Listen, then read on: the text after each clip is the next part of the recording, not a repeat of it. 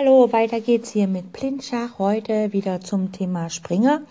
Äh, wir haben ja mit dem Springer meistens echt Probleme, äh, schon auf einem normalen Brett und in der Vorstellung auch, weil er halt echt nicht so geradlinig über die Diagonale zieht oder halt auch über Linien oder Reihen, also quer oder geradeaus.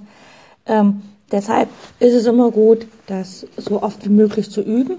Und die erste Übung besteht daran, dass wir uns wieder einen Angriff ausdenken.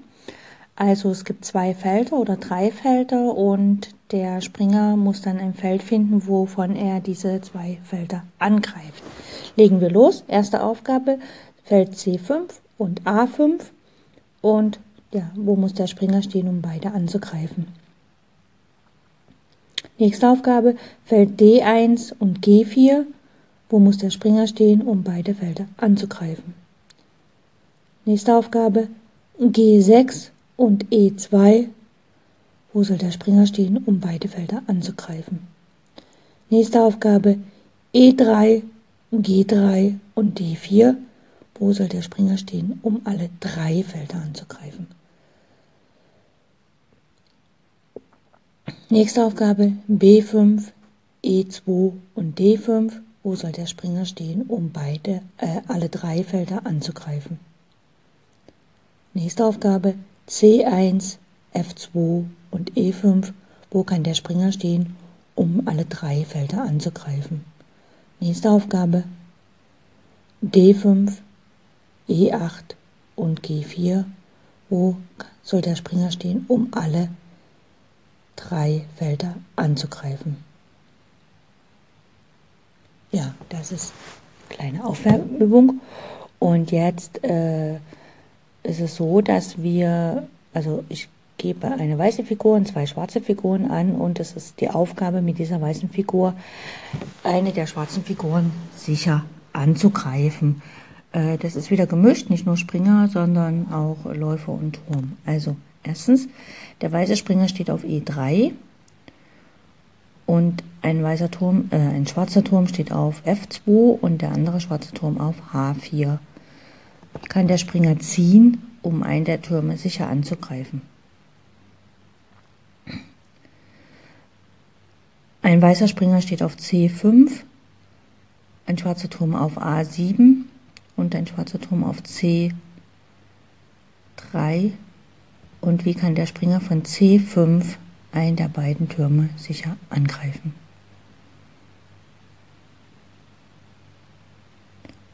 Nächste Aufgabe. Wir haben einen Springer auf dem Feld E5, eine schwarze Dame auf dem Feld C8 und einen schwarzen Läufer auf dem Feld D2. Wo kann der Springer hingehen, um eine der Figuren sicher anzugreifen? Nächste Aufgabe. Es steht ein Springer auf C3. Es steht eine weiße, schwarze Dame auf dem Feld F2 und ein schwarzer Läufer auf dem Feld B7. Wo kann der Springer von C3 hingehen, um eine der Figuren sicher anzugreifen? Nächste.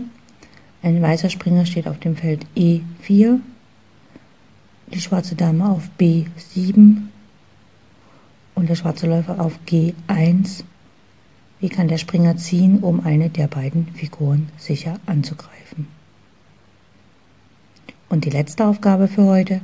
Ein weißer Springer steht auf dem Feld D2, ein schwarzer Turm auf dem Feld G4 und ein schwarzer Läufer auf dem Feld A3. Wie kann der Springer ziehen, um eine der Figuren sicher anzugreifen?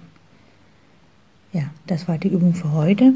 Äh, ich hatte schon mal aufgenommen Mikrodrills für Springerzüge. Es ist wichtig, die einfach zu wiederholen, also wirklich einen Springer auf A1 zu stellen, mit dem Finger anzutippen, wo er hingehen kann, also B3 und C2 und so weiter. Und das dann letztlich eigentlich nur ein leeres Schachbrett nehmen und dann in der Vorstellung machen und die Felder laut benennen.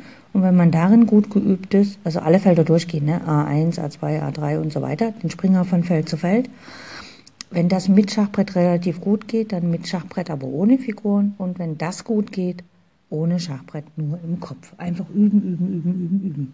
Bis bald mal wieder.